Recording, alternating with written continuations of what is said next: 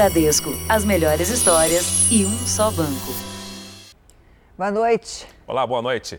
A edição de hoje começa com um alerta para quem vai pegar a estrada neste fim de ano. O roubo de veículos aumentou em São Paulo. Os ladrões se aproveitam do período de férias, quando os carros estão carregados de malas para a viagem. O assaltante com capacete aguarda um casal de passageiros carregar o porta-malas do veículo que pediram por aplicativo. A motorista está ao volante. O criminoso aponta a arma exige os celulares e revista uma das vítimas. E teve um momento que ele pediu para o passageiro se ajoelhar e colocou a arma e a esposa do passageiro começou a gritar. Eu achei que ele iria atirar no passageiro. O número de roubos no final do ano aumentou. De outubro para novembro foram quase 2.500 casos a mais alta de 15%. As estatísticas de dezembro ainda estão em aberto, mas são imagens como esta de um assalto ocorrido na semana do Natal que revelam o que tem atraído os criminosos. Aqui, uma família carrega o carro na rua e se prepara para pegar a estrada, quando é rendida pelos assaltantes ele percebe o carro que está muito cheio e ele vai atuar exatamente naquele carro onde ele tem é, vantagem quando ele aplica o fator surpresa. No período de festas, tem mais gente nas ruas e, por consequência, mais oportunidades para os ladrões. Famílias de férias, carro cheio, gente que leva na bagagem tudo que tem algum valor. Enquanto as pessoas se distraem com os preparativos para pegar a estrada, os ladrões enxergam de longe que é só se aproximar para fugir com o que quiserem. Muitas dessas situações poderiam ser evitadas se as pessoas tomassem mais cuidado ao invés de simplesmente sair para colocar as coisas é, no carro quando estão do lado de fora, elas poderiam colocar as coisas dentro da garagem. Né? Se não tem garagem, que ela vá para algum local seguro onde ela possa equipar o carro. Motorista de aplicativo também é alvo fácil. Ao esperar a passageira na porta do condomínio, Jorge foi roubado. E no final do ano é, a coisa aperta mais, porque a molecada quer dinheiro e eles não têm emprego. Então eles vão para o lado errado. Veja agora outros destaques do dia. Bombeiros procuram vítimas do deslizamento de terra que matou uma família na Grande São Paulo. Caixa d'água desaba, destrói parte de prédio e deixa uma pessoa gravemente ferida. Governadores pressionam o estado de calamidade contra a Covid-19 e é mantido. Brasil passa a exigir teste negativo da doença para entrada no país. Fiocruz fará pedido de uso emergencial da vacina de Oxford. Apesar da corrida para imunização, Brasil não tem seringas e agulhas suficientes.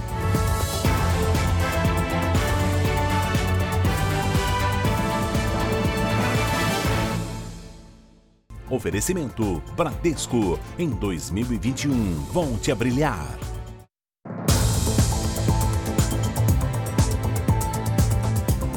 Um temporal deixou seis mortos em Embu das Artes, na Grande São Paulo. Os corpos de duas mulheres e três crianças já foram encontrados. Um bebê da mesma família continua desaparecido. Duas casas desabaram e 40 foram interditadas. A cada minuto, uma angústia ainda maior, enquanto Arlete esperava alguma notícia da cunhada. O coração tá mil, né? Ainda mais que a gente não, eles não conseguem encontrar, o desespero vai, as horas vão chegando, o desespero vai ficando maior, né? Porque a esperança vai se acabando de encontrar ela ou a criança com vida ainda. Né? Zenaide, de 55 anos, e o neto, de um ano e cinco meses, estavam juntos quando a casa desabou e eles desapareceram. Com a ajuda de cães farejadores, os bombeiros procuravam os dois, soterrados pela lama, nesta comunidade em Embu das Artes, na Grande São Paulo.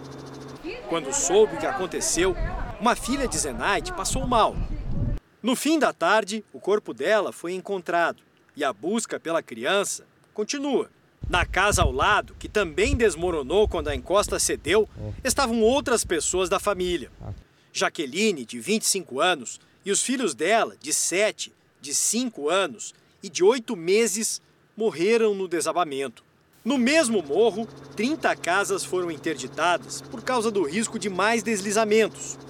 A Defesa Civil retirou 140 pessoas do local. Durante todo o dia, trabalho pesado para fazer a limpeza. O sofá, a cama da Joselita estavam encharcados e alguns eletrodomésticos também ficaram dentro da água. Minha máquina só tem um mês de uso, nem paguei ainda, tá tudo molhado, tá debaixo da cama, debaixo do sofá, essas coisas caíram tudo no chão. Esta casa aqui até tinha uma comporta que os moradores fecharam, mas ela não foi suficiente para evitar que a água entrasse. E aí estão tentando aqui, ó, recuperar o que é possível depois que a casa ficou alagada. Olha só a situação e a gente vê que até a geladeira ficou assim, ó, cheia de lama. E quando o Agnaldo enfrentava a enchente, ainda levou um grande susto. Quando eu corri para proteger a, a laje do, do vizinho aqui, caiu aqui em cima, quase que me pega, foi Deus que me salvou. Né? A casa da Vanusa fica bem perto do córrego. Quando o muro desabou, a água veio toda para nossa casa. Então não tinha como a água dar aqui na minha cintura. Além dos prejuízos, ela também tem que enfrentar agora o medo de outro temporal. O sentimento é de desespero, gente. Já pensou você estar tá dentro de sua casa, comprar suas coisas, um maior sacrifício e depois ver, ver essa situação? É, é desesperador. O Ministério Público investiga uma suposta festa que seria dada por Neymar em Mangaratiba, no estado do Rio. Condomínios que seriam sede do evento também foram notificados. A assessoria do jogador nega que a festa tenha sido promovida por ele e diz que Neymar vai passar a virada do ano em Santa Catarina. A estrutura da festa da virada já está quase pronta. Do alto dá para ver as tendas e equipamentos de som e iluminação. A mansão em um condomínio de luxo de Mangaratiba, região da Costa Verde do Rio de Janeiro, tem mais de 10 mil metros quadrados de área e uma boate subterrânea. Uma casa teria sido disponibilizada só para os convidados e uma van faria o transporte até o local da festa. Mangaratiba é muito frequentada por famosos e empresários. Na entrada da cidade, barreiras foram montadas para controlar visitantes. A festa que foi atribuída a Neymar ganhou repercussão internacional. A Prefeitura de Mangaratiba, que cancelou as comemorações do Ano Novo por causa do aumento do número de casos da Covid-19 no município, disse que não pode impedir eventos que aconteçam em uma área privada. O Ministério Público do Rio diz que apura denúncias sobre a possível festa promovida pelo atleta e que vai intervir se for necessário. A assessoria de imprensa de Neymar diz que o jogador não é responsável pelo evento de Mangaratiba e que deverá passar o Réveillon em Santa Catarina. O jogador apareceu hoje nas redes sociais ao lado de amigos no litoral catarinense. No mesmo condomínio de Neymar, em Mangaratiba, Emerson Sheik estaria montando um evento para virada na área externa dessa casa. Já Adriano Imperador foi filmado no palco de uma casa de shows do Rio de Janeiro centenas de pessoas sem máscaras se aglomeraram no local. Especialistas da área de saúde garantem que eventos como esses, por si só, já promovem uma disparada no número de casos da Covid-19. Depois de tomar vinho, cerveja, champanhe, seja lá o que for, as pessoas não vão lembrar de manter distanciamento, de usar máscara, de passar álcool gel nas mãos. Então, assim, é um local onde se encontram pessoas que estão em diferentes cuidados com a pandemia. Uma denúncia anônima levou a polícia até uma festa com centenas de pessoas em Trancoso, litoral da Bahia. A balada foi na casa da cantora Elba Ramalho, que alugou o imóvel para o empresário durante o Réveillon. O responsável pela festa foi identificado pela polícia, mas ainda não prestou depoimento. O evento, com cerca de 700 pessoas, acontecia em uma casa de luxo em Trancoso, sul da Bahia. O ingresso custava 600 reais. Os policiais chegaram ao local após uma denúncia anônima. O imóvel pertence à cantora Elba Ramalho, que está hospedada em um hotel da cidade. Pelas redes sociais, a artista disse que a casa foi alugada. Eu não estava presente, eu nem sabia dessa festa. Até preocupada com o que pudesse acontecer na casa. Ontem eu passei lá, as pessoas que alugaram não estavam em casa, mas falei com meus funcionários, fui levar máscaras para eles. Em caso de contaminação pelo coronavírus, a região de Porto Seguro, onde fica Trancoso, tem 30 leitos de UTI e só seis estão disponíveis. O governo baiano travou uma batalha judicial para manter as festas suspensas no sul da Bahia. Essa semana, um juiz plantonista da região chegou a autorizar eventos no fim de ano, mas a Procuradoria-Geral do Estado recorreu e uma decisão do Tribunal de Justiça restabeleceu a proibição. O descumprimento pode render uma multa de até 300 mil reais. É a segunda vez que a Polícia Militar encerra uma festa em Trancoso. No sábado, 200 pessoas estavam aglomeradas em outra casa de luxo. A Secretaria de Segurança Pública montou uma operação com 6 mil policiais militares para fiscalizar praias, hotéis, bares e condomínios na noite da virada em todo o estado. É o momento de sermos duros. Nós temos que preservar vidas.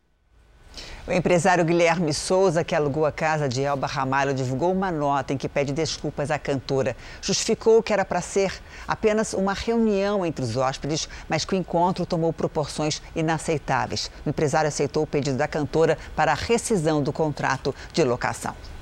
Vamos agora aos números de hoje da pandemia. Segundo o Ministério da Saúde, o país tem 7 milhões 619 mil casos de Covid-19. São quase 194 mil mortos. Foram 1.194 registros de mortes nas últimas 24 horas. Também entre ontem e hoje, 60 mil pessoas se recuperaram.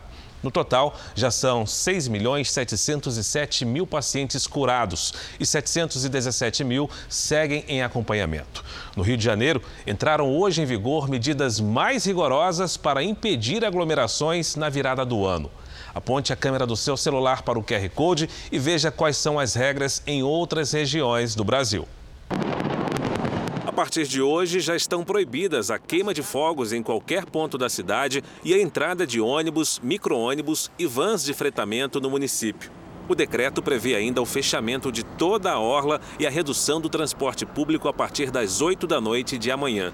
Quem não respeitar estará sujeito a multas. Quem for pego em aglomerações terá de pagar 15 mil reais. Se estiver sem máscara, mais 15 mil. Chegou hoje a São Paulo o sexto lote da Coronavac, são cerca de 1 milhão e 600 mil doses. A vacina contra o coronavírus é uma parceria da China com o Instituto Butantan. A carga saiu ontem de Pequim e fez uma escala em Zurique, na Suíça. O Brasil já recebeu 10 milhões e 800 mil doses da Coronavac. Segundo o governo do estado, a primeira fase da campanha deve vacinar 9 milhões de pessoas. O Reino Unido é o primeiro país a aprovar o uso emergencial da vacina da Oxford em parceria com a AstraZeneca. O medicamento alcança 70% de proteção 21 dias depois da primeira dose. Segundo o governo, 100 milhões de doses foram encomendadas, o suficiente para imunizar 50 milhões de pessoas. A vacinação deve começar na segunda-feira. A prioridade será para pessoas do grupo de risco. Uma outra vacina, a da Pfizer, já estava em uso no país. As autoridades afirmaram que as doses das duas fabricantes juntas vão garantir a imunização de toda a população britânica. Depois do Reino Unido, a Argentina também anunciou a aprovação da vacina de Oxford e da farmacêutica AstraZeneca. De volta ao Brasil, representantes da Pfizer e da AstraZeneca, fabricantes de vacinas já aprovadas em outros países, se reuniram com a Anvisa e reabriram a possibilidade de pedir o uso emergencial do medicamento. Até agora, as farmacêuticas tinham mostrado interesse no registro definitivo. Até agora, nenhum laboratório solicitou registro da vacina contra a Covid-19 à Agência Nacional de Vigilância Sanitária. No entanto, parece que da noite para o dia tudo mudou. Hoje, durante reunião entre a Anvisa e representantes do laboratório AstraZeneca no Brasil, foi discutida a possibilidade de uso emergencial para a vacina contra a Covid-19. A expectativa é de que a Fiocruz apresente até o dia 15 de janeiro a documentação que falta. A previsão é de que o primeiro lote, com um milhão de doses, seja entregue entre os dias 8 e 12 de fevereiro. Estamos todos com a esperança também é, reanimada, digamos assim, com a notícia do registro da vacina da AstraZeneca, que será no Brasil uma vacina AstraZeneca, Oxford Fiocruz, né, o seu registro no Reino Unido. É um dia histórico. Por que é um dia histórico? Porque é mais um elemento de esperança diante de uma situação de tanto sofrimento. Uma esperança que vem da ciência e vem de uma visão de saúde pública. É uma vacina adequada para o nosso sistema único de saúde. Representantes da farmacêutica Pfizer também se reuniram com a Anvisa e afirmaram que só vão pedir a autorização emergencial para o uso da vacina se assinarem contrato de compra com o Ministério da Saúde. Até o momento, o laboratório tem apenas um memorando de entendimento firmado com o governo brasileiro. Depois que a Pfizer reclamou da burocracia excessiva para o registro, a Anvisa se mobilizou e decidiu simplificar as regras para o pedido de autorização emergencial. O governador do Espírito Santo, Renato Casagrande, sancionou uma lei que permite o Estado comprar vacina sem registro da Anvisa. Mas os imunizantes deverão ser registrados em pelo menos uma autoridade sanitária estrangeira. Segundo a Secretaria Estadual de Saúde, a lei é um marco jurídico que permitirá imunizar os capixabas caso o governo federal falhe na estratégia de aquisição de vacinas para toda a população brasileira. Vamos agora com a opinião do jornalista Augusto Nunes. Oi, Augusto, boa noite a você. Boa noite, Janine. Boa noite, Fara. Boa noite a você que nos acompanha. Ainda no começo da pandemia, o Supremo Tribunal Federal decidiu que a condução do combate ao coronavírus caberia aos governadores e prefeitos. Por afoiteza ou distração, os ministros não esclareceram qual posição prevaleceria se houvesse discordância entre o chefe do executivo estadual e um governante municipal. Nos últimos meses, divergências pontuais foram resolvidas em instâncias inferiores do Judiciário. Neste fim de 2020, entretanto, a questão assumiu dimensões suficientes para exigir outra intervenção do STF vem crescendo exponencialmente o número de prefeitos dispostos a ignorar medidas de endurecimento decretadas por governadores. Eles alegam que novos lockdowns ameaçam cidades turísticas e litorâneas com a falência epidêmica. Essa pendência não existiria se o Brasil já estivesse entre as dezenas de nações que já começaram a imunizar a população. Quarentenas caem fora do noticiário quando se somam a vacinação em massa e a obediência a regras de distanciamento social. Está claro que o Brasil precisa apressar a utilização de uma vacina comprovadamente eficaz. O Supremo Tribunal Federal prorrogou o estado de calamidade pública para a Covid-19, que venceria amanhã. Entre as medidas está que obriga a Anvisa a aprovar o uso emergencial de vacinas. Matheus Scavazini tem as informações ao vivo de Brasília. Oi, Matheus, boa noite para você.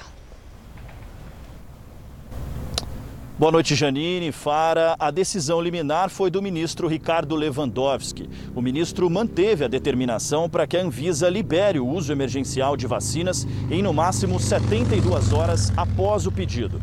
Isso vale para as que forem aprovadas de forma definitiva por uma das agências reguladoras dos Estados Unidos, da Europa, da China ou do Japão. O ministro também manteve a validade de trechos da lei que permitem medidas de isolamento, quarentena, vacinação e obrigatoriedade do uso de máscaras. As regras perderiam a validade amanhã. De Brasília, Matheus Escavazini. Obrigada, Matheus. Daqui a pouco voltamos a falar sobre a vacinação contra a Covid-19. Milhares de brasileiros sofrem com doenças que necessitam de medicamentos extremamente caros. Alguns podem custar até 145 mil reais a dose. Pedidos de ajuda para comprar os remédios lideram ações da justiça que envolvem a saúde em quase todo o Brasil.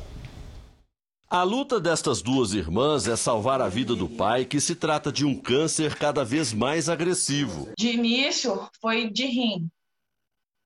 Só que agora tá metástase óssea, pulmonar, e agora a gente acabou de descobrir essa semana um tumor no cérebro.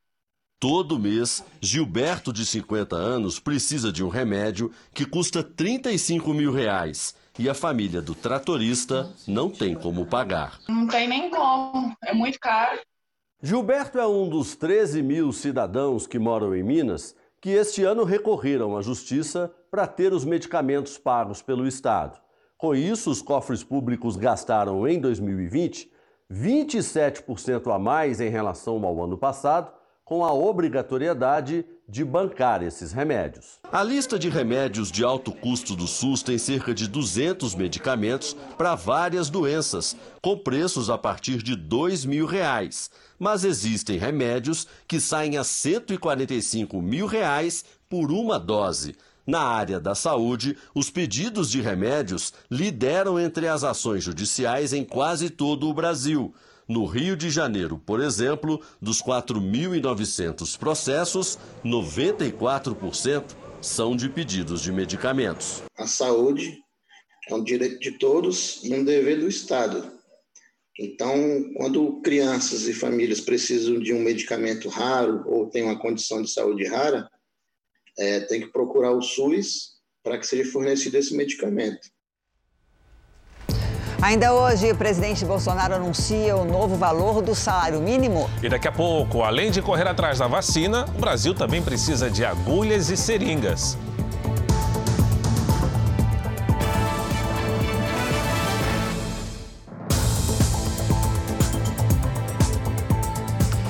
Além das vacinas contra o coronavírus, as seringas também são motivo de impasse entre os governos estaduais e o governo federal.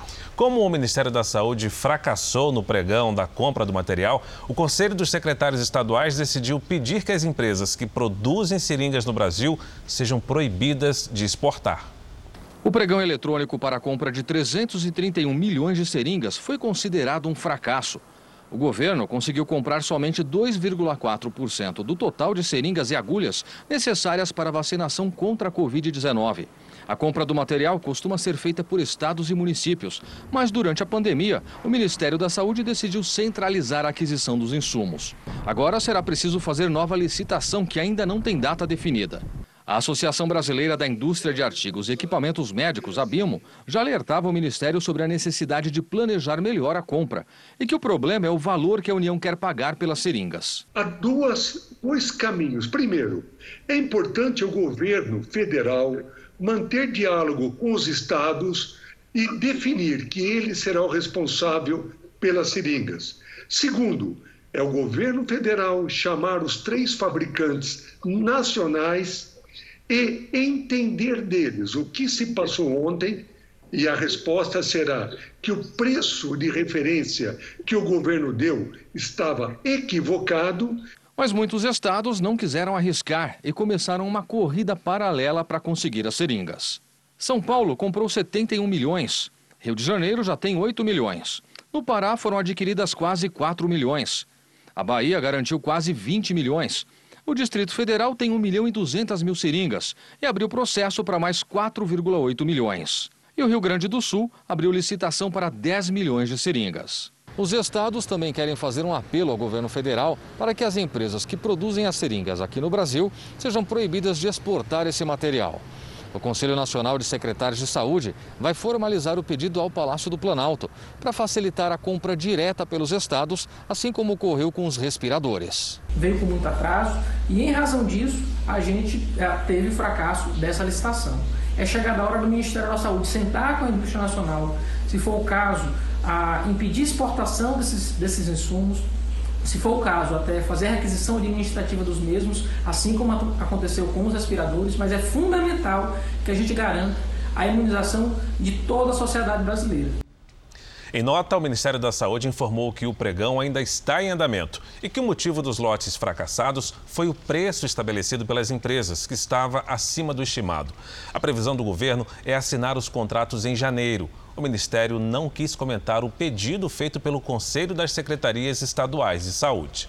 A Secretaria Nacional do Consumidor suspendeu as operações de crédito consignado de um banco digital depois de uma denúncia do Jornal da Record. A instituição financeira é investigada por fazer operações irregulares e lesar aposentados e pensionistas que tiveram empréstimos feitos sem autorização. 11 mil reais é o valor que apareceu de repente na conta da dona Ruth, aposentada, Claro, não era presente, mas uma série de empréstimos consignados que ela nunca contratou. Como que podia estar caindo na minha conta? Como fosse, foi um empréstimo consignado? Que eu não assinei. Aos 70 anos, ela procurou o banco digital que fez os depósitos e devolveu o dinheiro. Mas nunca recebeu de volta as parcelas do pagamento do suposto empréstimo debitadas da aposentadoria dela. Meu ordenado seria é, dois mil reais da pensão. É. Eu estou recebendo R$ 1.300. Desde a semana passada, o Jornal da Record acompanha o drama da aposentada. A história da dona Ruth, divulgada no Jornal da Record, chamou a atenção das autoridades. Depois da primeira reportagem, a Secretaria Nacional do Consumidor fez um levantamento e descobriu um número impressionante de reclamações contra o mesmo banco, que agora teve as operações de crédito consignado suspensas. Isso está sendo investigado na Senacom e poderá culminar em multas de até aproximadamente 10 milhões e 800 mil, sem prejuízo da reparação no âmbito civil pelos consumidores que foram prejudicados. As reclamações explodiram desde agosto. Só em 2020 são 3.930 casos, como o de Dona Vanilza. De manhã eu cheguei aqui e falei assim: ah, vou abrir minha conta para ver se a minha sobrinha tinha depositado um dinheiro. Daqui a pouco eu vi e falei: gente, tem um empréstimo aqui, eu não pedi nada, nem sei que banco é esse. Mais do que receber de volta tudo o que foi tirado da aposentadoria, Dona Ruth vai lutar por uma indenização por danos morais. E eles procuram pessoas mais humildes. É porque eu não aceitei numa cadeira da faculdade. Mas aceitei, eu, eu aprendi a ser honesta com meus pais, sei que eles deixaram para mim. Você também pode enviar a sua denúncia para o WhatsApp do Jornal da Record. O número é esse que aparece aí na sua tela. Dez pessoas ficaram feridas num deslizamento de terra na Noruega. Uma delas está em estado grave e 11 estão desaparecidas. O deslizamento no sul do país atingiu uma área residencial equivalente a 21 campos de futebol. Casas e prédios foram soterrados e alguns desabaram no penhasco que se formou. Cerca de 5 mil pessoas moram nessa região. Pelo menos 700 tiveram que sair de casa. Aqui no Brasil, como será que vai ficar o tempo no último dia do ano? Boa noite, Lidiane. Vai ter chuva? Vai sim, Janine. Boa noite para você, para o Fara, para quem nos acompanha.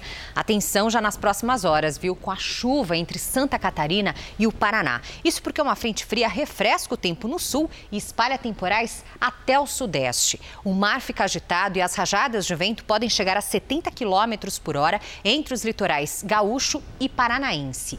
Em São Paulo, no Rio de Janeiro e no sul de Minas, risco de alagamentos e deslizamentos. No centro-oeste e no norte, pancadas à tarde e também à noite. Tempo firme mesmo só no Tocantins e em grande parte do Nordeste. Dá para saber em quais capitais vai chover? Durante é a virada? É melhor a gente falar até onde não chove, hum. viu, Janine? Porque tá bem molhado o cenário. Olha só, tudo seco em Porto Alegre, que tem chuva pela manhã, mas na virada não, máxima de 27 graus. Em Rio Branco faz 30 com chuva à tarde, mas não à meia-noite. E sem chuva também em Salvador, com 28 graus. Já Fortaleza e Belém devem virar o ano com chuva fraca, máximas de 31 e 32 graus. Em Belo Horizonte, em Goiânia, a chuva começa à tarde e segue com risco de temporais na virada, máximas de 27 e 30 graus. São Paulo e Rio de Janeiro também podem dar as boas-vindas a 2021 embaixo de temporal. Máximas de 31 e 35 graus, Janine. Que coisa, hein? Final de ano molhado. Obrigada, Lidiane. Até, Até amanhã. amanhã. Foi enterrado hoje no interior de Minas Gerais o corpo da mãe do prefeito afastado do Rio de Janeiro, Marcelo Crivella.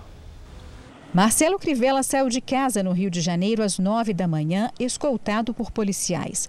O prefeito afastado do Rio recebeu do Superior Tribunal de Justiça autorização para acompanhar o enterro da mãe dele, no interior mineiro. Eres Bezerra Crivella morreu aos 86 anos, no apartamento onde morava em Copacabana, na zona sul do Rio. Foi um desejo dela ser enterrada no túmulo da família, aqui em Simão Pereira, na Zona da Mata, onde estão enterrados os avós de Marcelo Crivella. Dona Eres passou a infância na cidade de cerca de 2.600 habitantes. O corpo dela chegou às nove e meia e foi levado para a capela do cemitério municipal. Marcelo Crivella chegou no final da manhã. O prefeito afastado e a mãe não se falavam desde a prisão dele na semana passada, durante a Operação Hades, que investiga um suposto esquema de propina na Prefeitura do Rio. Ele teve os telefones apreendidos, cumpre prisão domiciliar e usa tornozeleira eletrônica. A defesa de Marcelo Crivella afirma que ele é inocente e vítima de perseguição política. O velório foi acompanhado por poucos familiares. A pedido da família, a imprensa não pôde acompanhar o enterro. Crivella retornou para a casa dele antes das 18 horas, de acordo com a determinação do STJ. Veja a seguir: duas caixas d'água despencam num condomínio em Vitória. E ainda notificado mais um caso da variante do coronavírus nos Estados Unidos.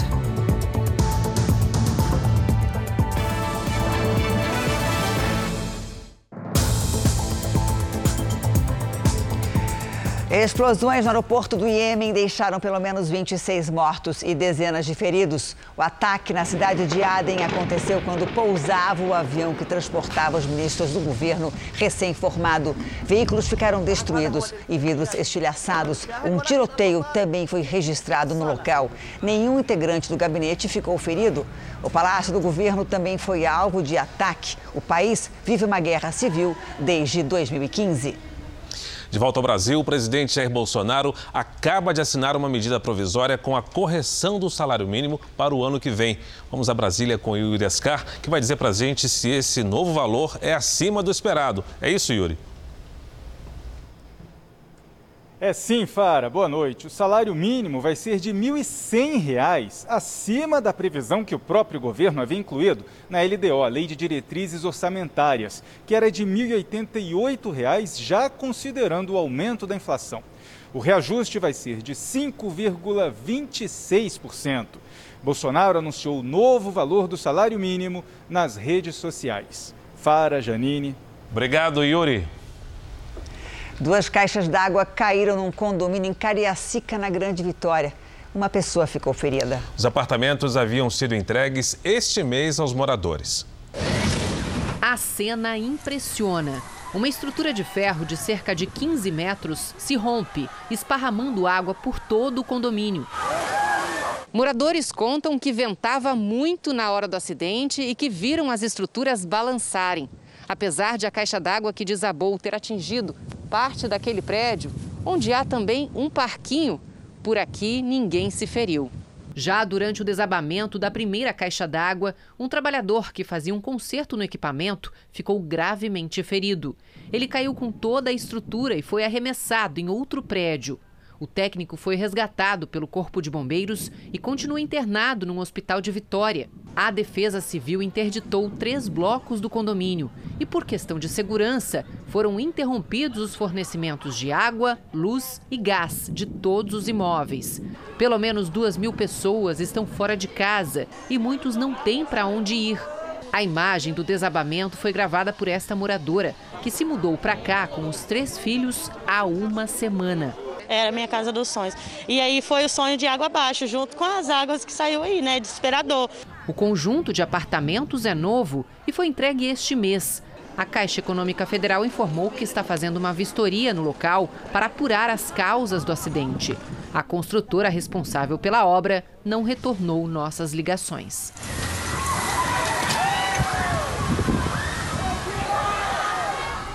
Um policial militar que estava de folga morreu ao socorrer o enteado e três sobrinhos que se afogavam no mar no litoral de São Paulo. Ele conseguiu salvá-los, mas foi arrastado pela correnteza. Dezenas de policiais militares acompanharam o velório do cabo Diogo Gomes de Melo, em São Vicente. A mulher estava com o PM no momento em que ele se afogou. Eu tentei ir atrás dele, o mar não deixou, não deixou eu ir atrás dele.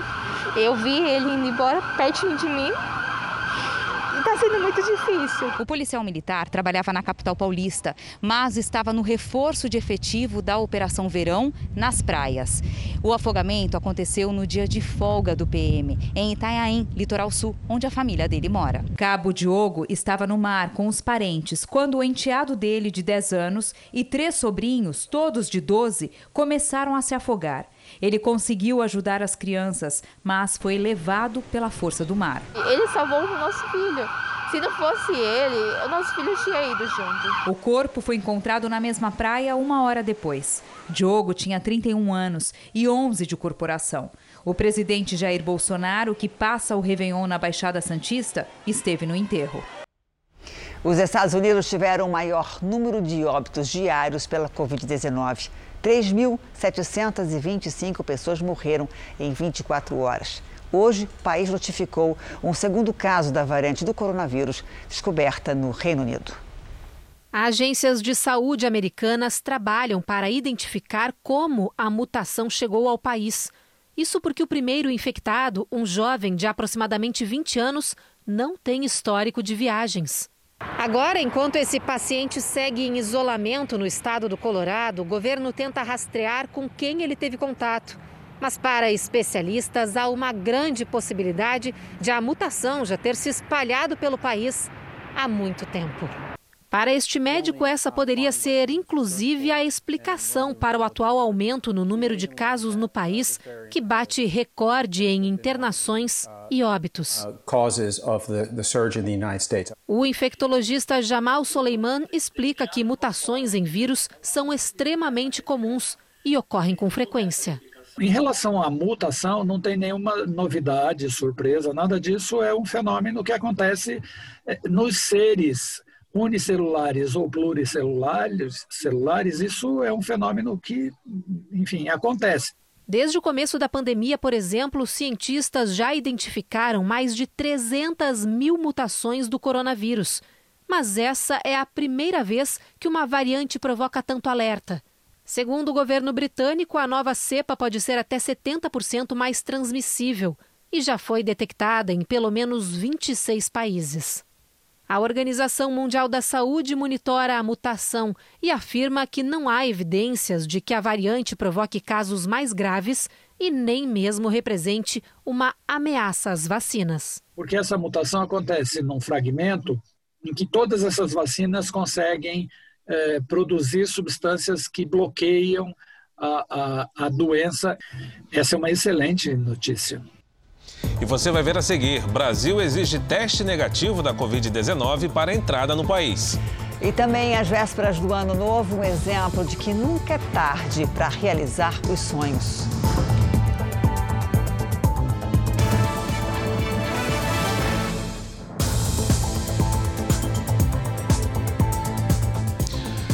A partir de hoje, passageiros vindos do exterior têm que apresentar um atestado de saúde e o exame negativo para o coronavírus. A determinação é da Anvisa e quem não cumprir não entra no Brasil.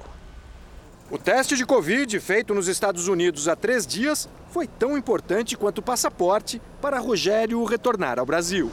Muita gente não embarcou e o pessoal desesperado. Não é todo mundo que tem uma condição financeira para se manter nos Estados Unidos um tempo não programado. Além do resultado negativo de um teste para Covid-19 do tipo RT-PCR, feito nas 72 horas que antecedem o embarque, o passageiro que vem do exterior precisa preencher a declaração de saúde do viajante. O formulário está disponível no portal da Anvisa e também tem que ser respondido dentro dos últimos três dias antes da viagem. A entrega pode ser online ou impressa. As medidas foram publicadas no Diário Oficial da União no último dia 17 e entraram em vigor hoje. Mas a falta de informações nesse primeiro dia gerou muitos transtornos para quem tentava chegar ao país. Juliana cumpriu todas as exigências, mas perdeu a conexão para Salvador. É que o voo que a trouxe de Nova York para São Paulo atrasou por conta da confusão com as novas regras. Já estava todo mundo dentro do avião, quem podia embarcar, mas quem não pôde embarcar, as malas já estavam dentro do avião e tiveram que ser removidas. Milton veio do Chile e também acompanhou o drama de quem não sabia das novas normas. Muita gente que não conseguiu subir no avião porque estavam pedindo lá para sair de Santiago o, o exame do PCR. Para esta infectologista, as novas restrições são importantes, mas estão atrasadas seria interessante se nós tivéssemos tomado lá atrás, ali em fevereiro e março, antes da declaração da pandemia, enquanto era somente um surto. As medidas elas são importantes nesse momento para o rastreamento de passageiros. Como medida em saúde pública para contenção da nova cepa, ela tem as suas limitações, já que esta nova cepa ela está circulante em há pelo menos três semanas atrás. E também para frear o avanço do coronavírus, o governo argentino restringiu a entrada de turistas e até de argentinos na fronteira com o Brasil. Em Uruguaiana, no Rio Grande do Sul, um grupo está acampado na frente do consulado esperando por providências.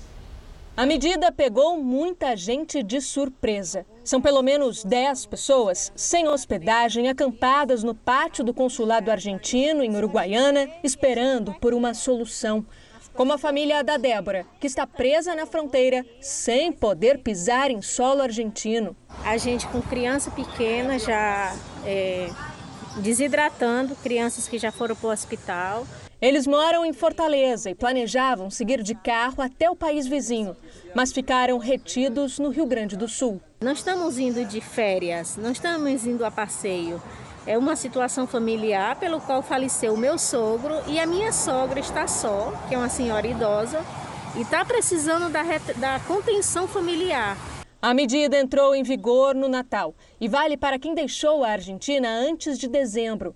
Turistas ou cidadãos argentinos que moram fora do país estão com entrada proibida via terrestre até dia 8 de janeiro. Conforme a decisão do governo argentino, só pode entrar quem tem residência fixa no país e com algumas condições. É preciso apresentar teste do tipo PCR negativo para o coronavírus, cumprir uma quarentena de sete dias depois de atravessar a fronteira e entrar pela mesma cidade por onde saiu.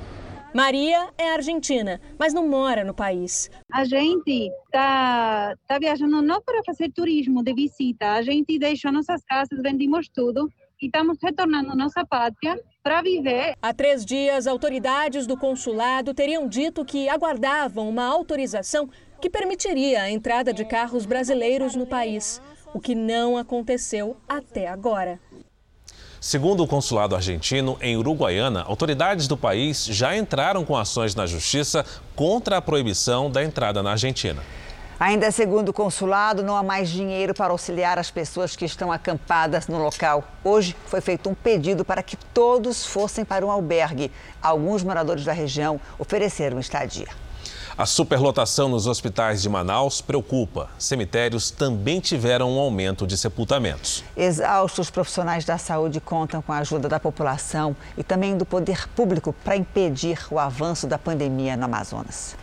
Unidades de terapia intensiva à beira de um colapso cemitérios lotados. Segundo o último boletim da Fundação de Vigilância em Saúde, mais de 90% dos leitos de UTI dos hospitais públicos e privados do estado estão ocupados. Nesta segunda-feira, 112 pessoas foram internadas, o maior número de internações num mesmo dia desde o início da pandemia. Felipe Chimizo é clínico geral e está trabalhando na linha de frente da Covid-19. Exausto e abatido, diz que não há mais espaço nos hospitais. Eu estou cansado de ver tanta gente morrer. De ver tanta gente implorando por socorro, implorando por um leito e, e não tem. Tendas de triagem voltaram a ser erguidas em frente a unidades de saúde da capital. E por causa desse aumento no número de casos de coronavírus, órgãos como o Ministério Público e a Defensoria do Estado recomendaram que o governo feche novamente o comércio e os serviços não essenciais. Nesta segunda-feira, houve 58 enterros em cemitérios de Manaus, o maior número desde o dia 27 de maio, quando a cidade começava a sair do primeiro pico de Covid-19. Vamos mudar de assunto. Imagine virar médico aos 90 anos. Uma prova de que não há idade, né, para recomeçar. Seu Valdomiro que o diga, né, Janine? Ele nunca desistiu dos sonhos e já está quase lá. Fazendeiro formado em contabilidade e direito. Os amigos achavam que aos 87 anos Valdomiro fosse finalmente curtir a vida. Poucos colegas e amigos me encorajam para continuar o curso. Muitos querem que eu largue de mão e vou passear, você entendeu? Só que Valdomiro tinha um sonho desde criança, cursar medicina. Mas a realidade no início de vida não permitia. Eram tempos difíceis. Trabalhei muito tempo servente pedreiro, pedreiro. Fiz todo o serviço grosseiro que um homem podia fazer, eu fiz naquela, na época lá. Mas sempre estudando, né? Estudando de noite e trabalhando de dia. Foram anos de muito trabalho que fizeram dele um profissional bem-sucedido, capaz de arcar com a mensalidade do curso e bancar os livros pesados de anatomia.